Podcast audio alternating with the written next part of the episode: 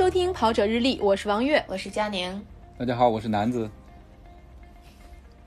嗯，我们三个人呢都是跑者，因为今年的情况比较特殊，大家就非常不太容易聚在一起跑步。那我们今年呢就想到换一个方式来陪伴大家，所以跑者日历就做了一档可以收听的节目。嗯，在没有比赛的日子里，相信大家也都是闲不住，用各种方式来继续锻炼。那就想和大家一起聊一下，怎么样度过这些日子。对呀，好好准备，等着这个比赛重新开始的时候。对，那我们就先说今年这一段不太容易出门的日子，大家是怎么度过的？因为从前跑步爱好者之间见面是比较频繁的，嗯，比如说佳宁哈，以前每个周末的时候都会去奥森和小伙伴约跑，是吧？对。现在呢，不方便聚集了，嗯，就是你出门一趟，然后出门的流程也变得复杂了，没错。回家的流程，回家消毒的这个流程也变得非常复杂。那有的人呢，就采取我我宅在家里一动不动。还有的人呢，就开始了客厅运动，是吧？然后还有一些跑者呢，可能是选择这个比较在比较安全的情况下，然后做好防护出去跑步。那我们都说说自己是怎么来做的。OK，那我先说吧，就是我我可能是假装当了半年的这个所谓的严肃跑者，所以，呃，在疫情刚开始的时候，我还信心满满的觉得日本应该不会有什么事儿，因为我的第一场比赛就安排在了名古屋女子马拉松。然后我想着肯定是可以去嘛，那我就不愿意中断训练了。当然就有做各种防护，然后接着出去跑，这样。嗯嗯，那都去哪儿跑呢？就是最最初的时候是去工体，就工人体育场，因为工人体育场的外圈大概是有一个八百米左右的跑道。比较适合平时训练，这样，然后我会去那边。但是去了一段时间之后，就刚开始是不查，你可以随便进，然后后来变成门口有人测体温，只开一个门，然后在那个门口测体温，嗯，呃，测完体温你戴着口罩才能进。再往后，嗯，有一次我跑过去发现他不让我进了，他说只能是你是里边的商户或者是你的公司在里边办公你才可以进，然后其他人都不能进。接着我就就是随着疫情的发展，对，然后它这个越来越严格了，有一些原来能够跑步的地方，现在不能跑了。没错，没错。然后我还去了，就我平时跑步是在工体嘛，然后后来工体不能去了，我就换了一地儿，我就开始去这个东直门外大街那边有一片使馆区，我就绕着使馆区跑。啊，那片儿人还是比较少的，对，那片儿没什么限制，人确实是比较少，但是能看到很明显的就是，因为那边外国人比较多嘛。最初的时候跑步，这个外国人都不戴口罩的，就是路路人啊不戴口罩，但是后面就发现戴口罩的人。逐渐增多，而且我竟然有一次看到从呃德国大使馆还是哪个大使馆出来的一个外国人，他不仅戴了口罩，他还戴着那个一次性的手套。这个咱们咱 对这个挺有意思的，因为咱们可能出门都不会做这么这么这个具体的这种防护，但是既然有呃我我会戴，但是但是一次性的手套戴在手上它是很很闷汗的，你戴一会儿它就会出汗，因为我每次出门的时候要摁电梯啊什么都会戴，那就当保湿了嘛，会呃会起雾是吗？啊，那我不知道。很很闷，很闷那种一次性手套，它出汗很闷。哦，那就其实摁电梯还可以拿根笔嘛，拿一支笔去，对对对吧？很多种方法对避免接触。给粘了一盒那个餐巾纸，然后公用的，就如果哦，纸巾对，嗯嗯，我在对我在疫情期间就是去过的那么为数不多的几个地方，我都有看到，就是有电梯的会放餐巾纸这样。嗯，应该是，就是其实其实也没有做那种特别夸张的全身消毒，因为呃，就是也看了很多科普嘛，就大家可能担心的，比如说什么气溶胶传播呀，什么什么的这种。嗯，啊，我一般就是戴着口罩出去，然后呃回来之后就是口罩会呃，如果我没有接触任何人，我口罩应该不会扔，我会挂在那那边去，让它这个就是。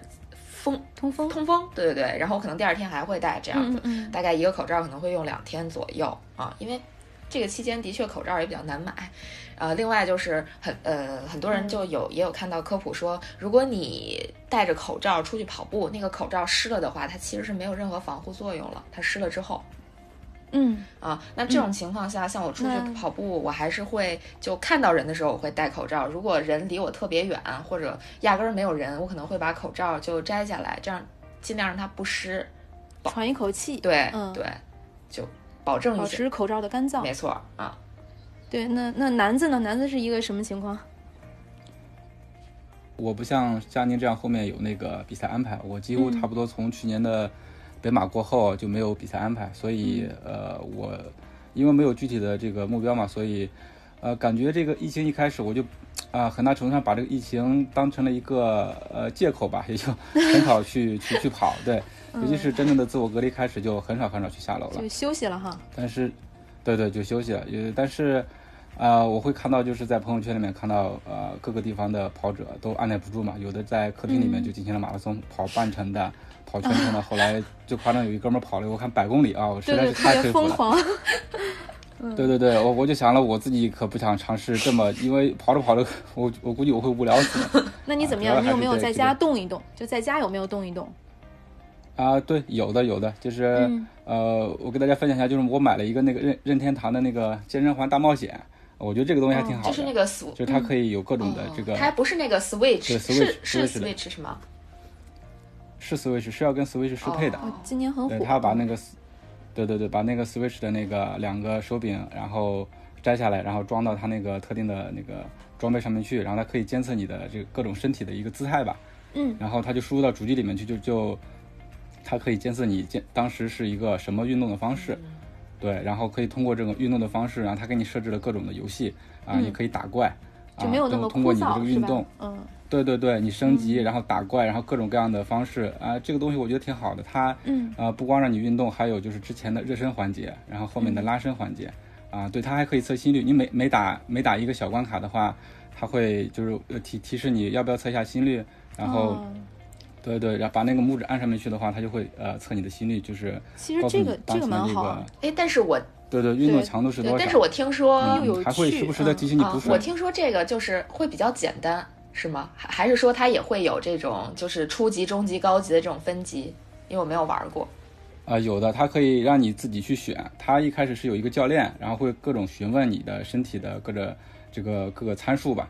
然后每次完了之后，他会他还会问你这个运动的感受是是什么样子的，你可以根据你自己的感受来调节这个强度。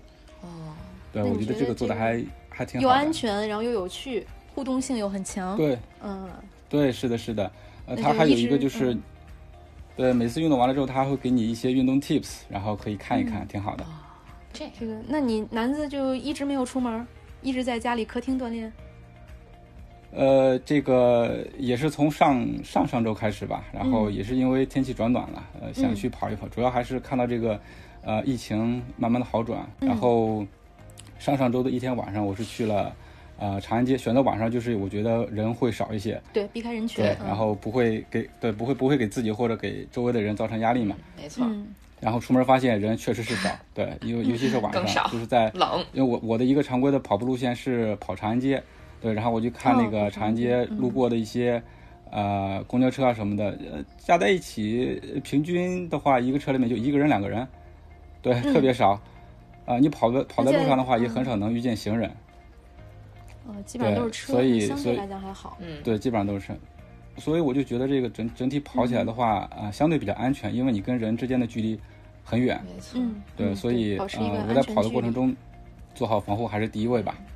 对，其实我我是因为我本来在这个可以随便出门的时候，其实我出门的训练就比较少，因为我是一个比较喜欢去体验跑、体验比赛的那种感觉，所以平时训练比赛代练，跑个五公里、跑个十公里，对我跑五公里、跑十公里，我都觉得哇，好累啊！然后，但是我不知道我为什么可以跑下来全马和半马，可能就是一定要在比赛上才能完成这么长的距离，但我这种可能是。比是个反面教材，不受鼓励的。然后这个在疫情期间呢，对，就是比赛的时候是可以跑那么长的距离的。平时训练就是跑到五公里就会有那种懒惰的情绪，就想哦，我不要不要跑了。所以这个刚好疫情又不能出门，就就干脆就不跑了。刚一开始呢，还在家里头就是坚持，比如说跳个操啊，然后这个想做一些形体训练啊。后面就就养猪了，因为在家待的时间越长，人就就越越懈怠。对，但是闷的久了呢，有的时候可能还是需要出去透个气。然后就我我天坛公园离我们家比较近，然后我一共去了两次天坛公园。天坛公园呢，一个也是天气回暖以后去的，它呢路面是比较硬，呃，外圈跑外圈是六公里，跑内圈是五公里。我一般去呢，就是跑内圈，跑一圈。然后刚才你们俩对都说到戴口罩，我觉得戴口罩也有 也有优点。第一个呢是就是我我的父亲啊，我的父亲是那个天坛传奇的天坛大爷中的一员，传奇的就是近三年是吧？对对对，近三年他近三年的北马最好成绩是三小时零一，嗯。就是六十多多大岁数了？今年是六十四周岁，他应该是二零一八年的西马是三小时零一，那时候六十二周岁。哇，太牛了！叔叔好厉害。对，然后这辈子不知道能不能跑到三零。能能能。他的外号 一定会的。谢谢谢谢。对，然后他的外号是天坛王老大。哇，在这个疫疫情发生之前，有的时候早晨我要是偶尔抽风去这公园跑一圈呢，就会有很多认识他的人。然后看见我在那儿跑步，然后就会在后面说：“哎，那是王老大闺女啊！”我就能听到，因为我跑得很慢，我是一个配速很慢的人。然后大家在那儿说的时候呢，我就遇到这样的人，或者一看，哎，这个叔叔阿姨我认识，呃，加快跑，就是跑得很被打扰。然后现在戴了口罩，没有人认识我，对，而且就是很难。那些叔叔大爷们他们也不会天天去了，然后就就跑步的时候很少遇到熟人，然后又戴个口罩，就会觉得很放松，是一个不被打扰的状态。然后还有呢，就是因为佳宁男子都是实力派的，我这种演技派，每一次 每一次出门之前，就是之前不戴口罩的时候，可能就是要把头发梳梳好，然后要搭配一下鞋子和袜子，衣服的颜色要搭配一下。现在戴口罩就感觉。不会有人认出认出你来的感觉，所以出门的时间都缩短了。我想起来一个比 较很大明星的对，我想起对我想起来一个事儿，就是明星这个事儿，因为我记得微博上有一段时间就流传说，戴上口罩谁还不是明星了？对对，就是你你，我现在出去就是完全没有压力，像我昨天就穿了一个绿裤子粉鞋就出去了，不用搭配颜色，没有人认识我。然后挺好的红配绿。对啊。还有就是人的这个适应能力，刚才我们都说这个戴口罩跑步的时候会觉得有一点闷，就是我也感受这件事儿啊。因为去年我去参加戈壁挑战赛，因为怕晒，就买了一个还不是口罩，就是面罩那种东西，它其实在下面还是有呼吸口的。但当时跑可能也就跑了有几分钟吧，然后我就把那个面罩扯下来了，因为觉得太憋了，就就是戴面罩我都受不了。但是人的适应，对对，适应能力其实是真的是很容易这个。很容易适应的。我第一次去户外跑步的时候，戴着口罩，全程跑了五公里，就直接都没有摘下来，就那么闷着。可能第一也是就是想一定要做好这个防护措施，就从头到尾都没有摘。后来感觉也还好。对，月姐说到这个适应能力的问题，我想分享一点，就是我之前对口罩完全是拒绝的。嗯嗯，因为以前在北京这个空气不好嘛，雾霾天，然后看到有些跑友会戴着口罩去跑步，然后我就特别不理解，我说这得多闷啊！嗯嗯，啊对，然后我平常也是很少会戴口罩的，但是嗯，慢慢慢慢的自己也也也逐渐适应了。呃，有一个原因就是我不知道从什么时候开始，就是对那种呃春天那种柳絮过敏。嗯，就，有一段时间就是柳柳絮一开始的话，我就会啊各种打喷嚏啊咳嗽啊。然后那个时候实在是不行了，就是就是就戴上口罩了，就是在通勤的路上戴，有时候在办公室比较严重的时候我也会戴。然后戴着戴着发现自己就适应了。对，其实有时候办办公室习惯了，嗯。对对，办公室有人咳嗽我也戴。如果我自己生病了，就是为了不传染别人，我也会戴。然后慢慢慢发现这口罩真是个好东西啊，感觉自己就有一段时间就长在口罩上了一样。那这是不是说明特别给你安全感？对，这是不是说明其实，在疫情开始之前，你已经囤了很多口罩了，男子？啊，对，还真是，真是，真是，因为之前，呃，对对对，之前我是在疫情，呃，当时当时就是有是有点感冒嘛，嗯，然后所以我就买了一点，公司也公司也有，但是我是自己在家里买的，我想那个坐地铁什么的，啊，会会会带上，对吧？就是没有疫情的，慢慢慢慢的就适应了，所以没有疫情的时候，对吗？你说的在没有疫情的情况下买了一些，对，买了一些，对，现在就靠这些口罩度日了。哇塞，很富有，而且我不知道。对，我不知道你们俩想没想过这个问题啊？我就戴着口罩跑步这两次，我就想，如果有一天我们能摘下口罩奔跑的时候，可能那时候就会觉得特别轻松，然后成绩可能也会提升。有没有想过？是的，感觉这个戴口罩跑步，相当于是在高阳呃高原那个低氧的环境下训练了。嗯，对对，就当一个训练的手段。嗯，对我，因为我在是的。嗯嗯，对，就是说对我来说，我我觉得好像有点难，因为我我好像就是最近出去跑步的时候，因为大部分时候都是没什么人的地儿，没什么人的时候，我就不戴口罩。我就觉得，虽然说之前有戴口罩，现在不戴口罩了，但是好像没什么区别，反而越跑越慢。我感觉没差哈，因为可能佳宁已经到了一定的。这个训练已经到了一定的阶段和境界，他再往上提有一个瓶颈。不，我应该是我在家吃太多了吧，然后长胖了，跟口罩没关系。no no，no，你是到了一个你是到了一个瓶颈了，瓶颈突破之后你就又提高了。真的吗？长胖这个事儿不用担心，就之前网络上特别热传的一句话，就是别人都胖了十斤，你胖了五斤，好像咱家条件不行似的。我我希望我家条件不行。其实说到。其实说到胖啊，然后我看好多朋友也说，疫情期间在家吃吃吃，然后也不动，然后胖了好多。从我个人感觉的话，我还真没有胖，真的是没有没有没有没有没有胖。因为我总结了一下，可能感觉就是在疫情期间，你吃的吃的东西都是自己做的，然后相对来说比较健康，不像以前偶尔点个外卖啊什么的，其实呃特别不健康，有很多。完了，对，因为我在家在家里吃的话更健康，然后。就是体重真的没有变，我我我也很完了完了，我在家做的都是不健康的，各种高油。男子可能是那种，是吧？就是男子可能是那种传说中别人家的老公，就是在家带娃做饭，对，是不是？我觉得是。嗯，然后给孩子给孩子给家人做那种很健康的食物，自己也吃很健康的食物。所以这个虽然在家宅的时间比较长，但是体重没有变化。但我不知道男子你有没有，因为我也是。嗯，会上秤，隔一段时间上秤看一下。虽然体重没有变化，但是因为确实运动会少，运动的减少，然后衣服还是衣服不知道为什么瘦了。嗯，愿衣服。就真的体重没有变化，但是衣服瘦了。对，就可能人的因为不运动，所以你 就因为不运动，其实身体还是会松，就不就是可能同样的体重。但是你那个衣服的尺码会有对有轻微的变化，嗯，我不知道佳宁有没有这样的感受。这个就不佳宁还在锻炼，不要问我了。我我是一个在过年期间，几就是我可能月跑量都要过三百了吧，三百多了吧，但是我可能胖了大概有七八斤的样子，所以减肥的问题可以不用和我讨论了。我我绝对是反面教材。所以，所以这也告诉大家了，其实跑步不减肥，对吧？主要是综合的一个过程。你跑步的同时也要注意对饮食，我觉得可能会比较重要一点。因为我真的是就在减肥这个问题上，呃，其实可以分享特别多，但是我想今天就不说了吧。我们回回头可以再说一期关于减肥的，我都是惨痛的经验和教训，没有什么成功的经验。对对。但是佳宁不用有负罪感，因为就我刚才提到我的父亲嘛，我爸就经常说一句话，他说他跑步就是为了可以随心所欲的吃。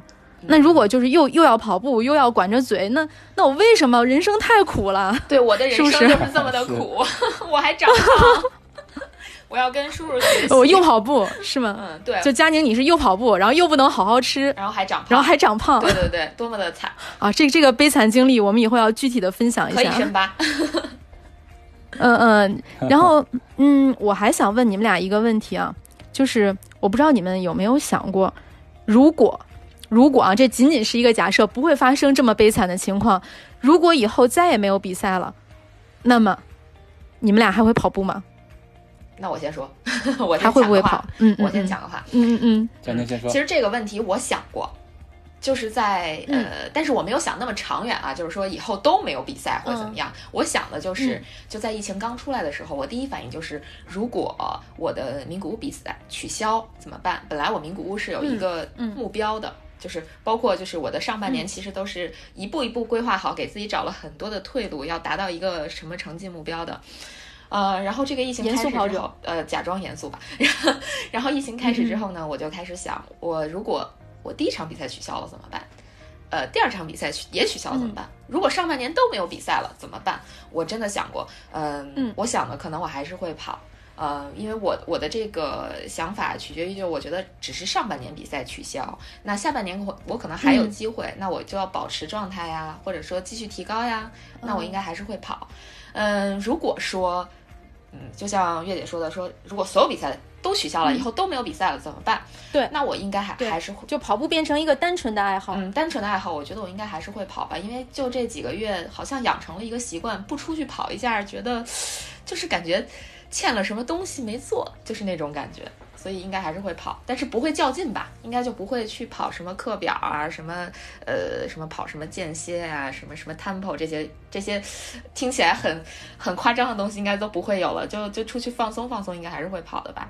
因为跑一下心就是跑步会变成一个习惯日常，但是不会再对对日常习惯，但是不会再去追求成绩，然后追求把自己的肌肉训练到怎样的一个强度，心肺到怎样的一个强度。对，我觉得是是不是这样？没错，因为我看到很多国外，就是有时候去国外玩或者是参加比赛什么的，你看到很多国外的人，他们可能真的就是把跑步当成一种真的真的就是生活方式。如果缺了这一环的话，感觉生活都不完整了。我觉得如果如果变成这样的话，也挺好的呀。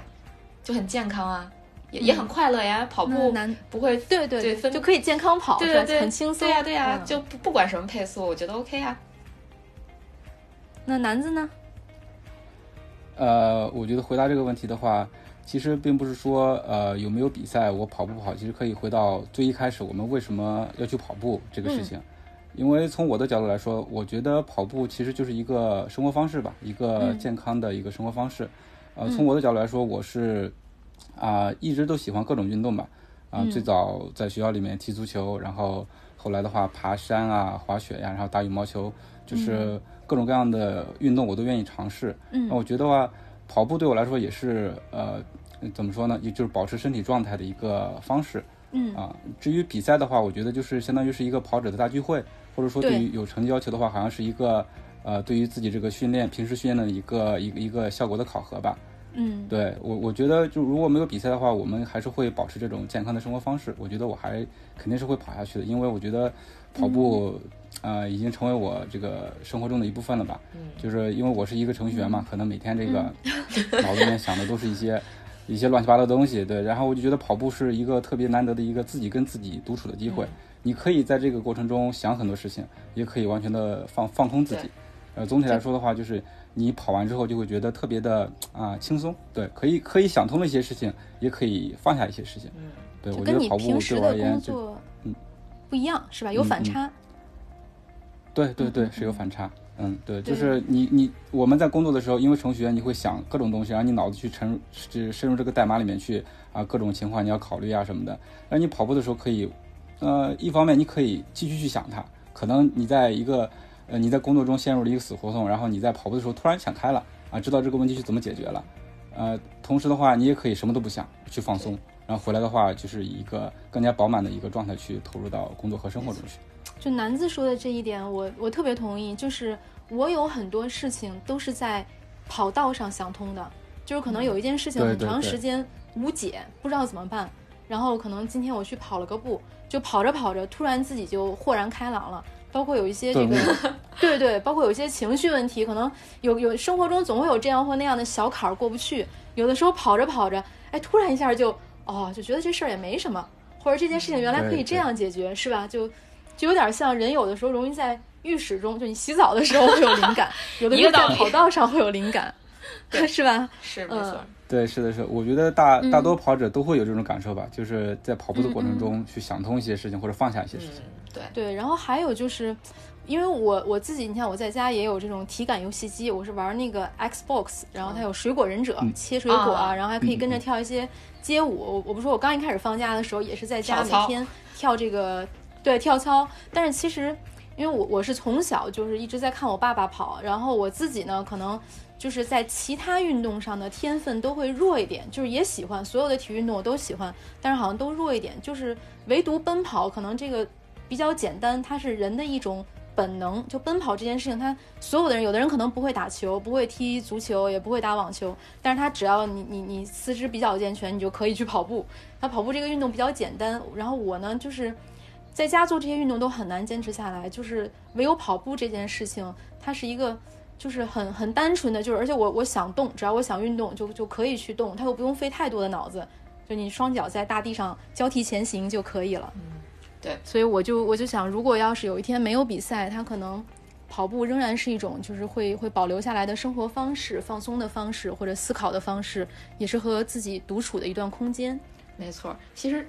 就你们说的这个，就我我真的还挺赞同的，因为我没有上升到你们那个高度，我还在考虑比赛周围的这些事儿嘛。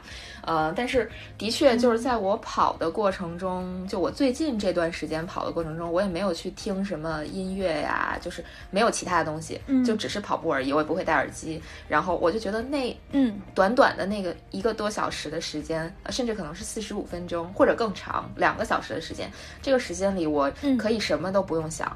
呃，或者说想一点什么自己想不通的事儿啊，或者说，呃，去想一些高兴的事儿啊，然后完全不用去考虑谁给我来一微信问我什么问题啊，然后这个工作中又有什么过不去的地儿啊，就都可以不用想。我觉得放空也是一个特别好的，就跑步过程中的这么一个事儿吧。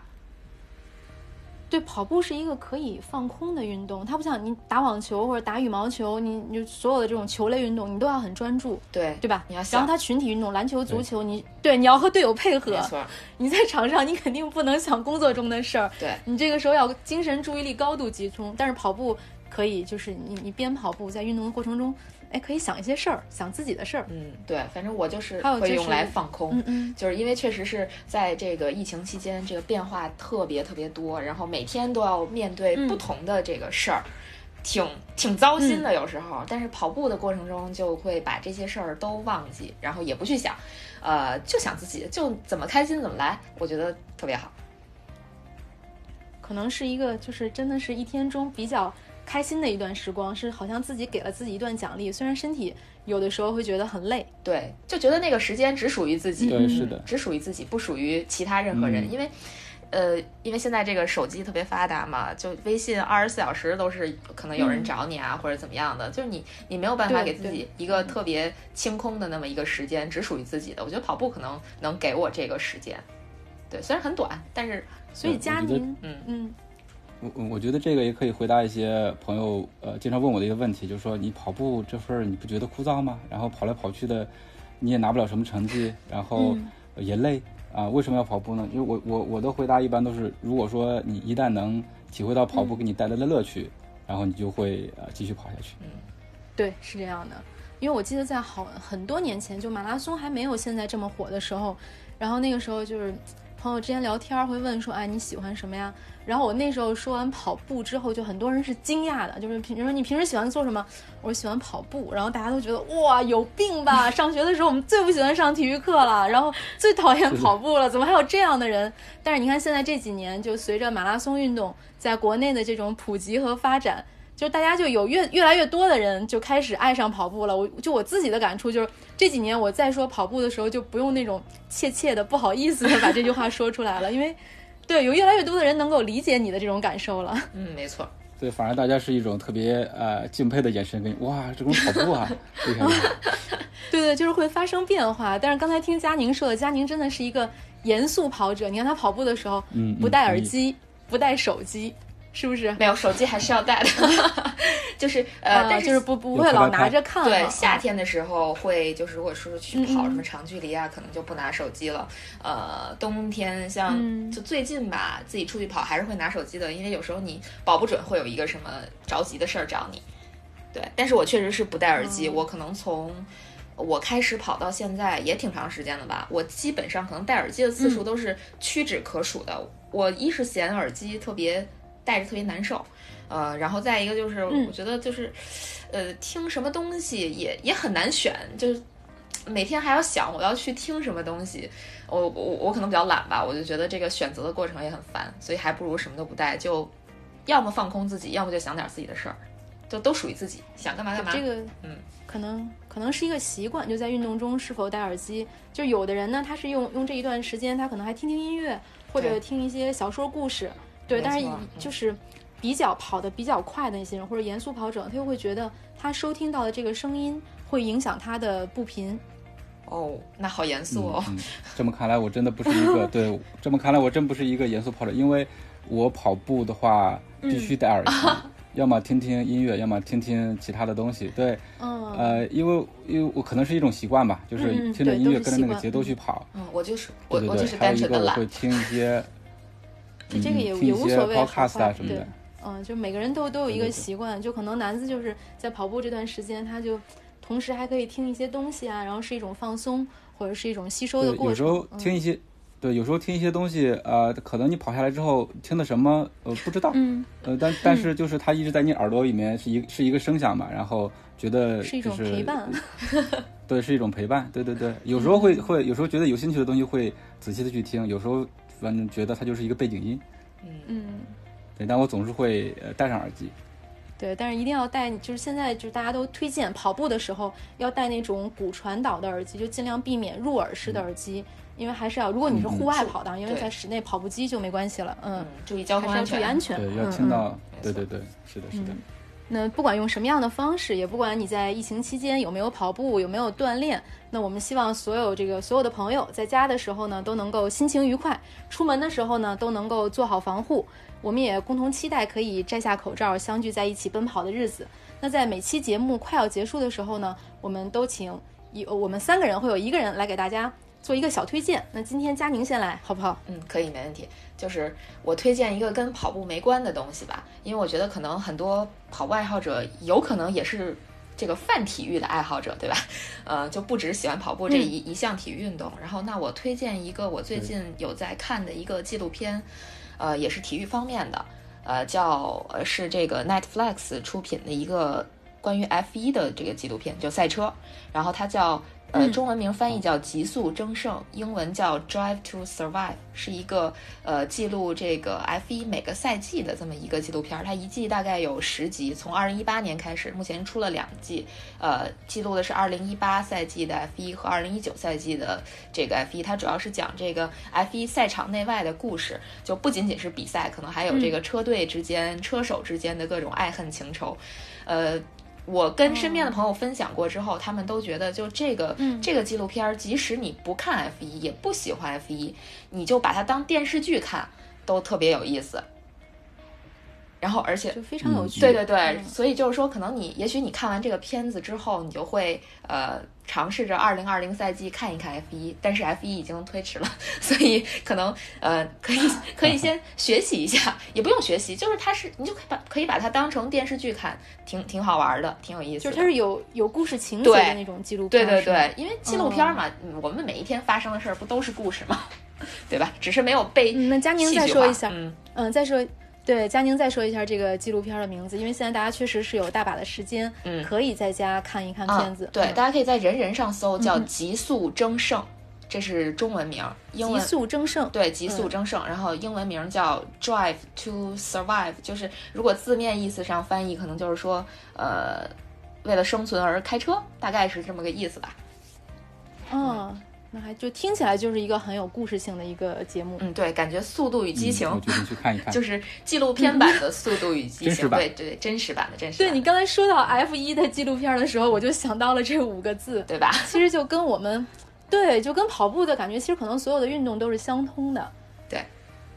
对，就是对你跑步的时候也是速度与激激哎情，然后开车的时候它可能是一种更刺激、更快的一种速度与激情，是不是？嗯，对对对，我觉得这个特别有意思。是真正要开得好或者跑得好的跑得好的话，一个是训练，一个是策略吧嗯。对对对，对，还是相通的。好，那我们，嗯，好，那我们今天的节目就到这里啦，感谢大家的收听。如果你觉得有料有趣，那么赶快订阅《跑者日历》，同时推荐搜索关注“跑者日历”微信公众号、服务号以及小程序，更多精彩内容等你发现。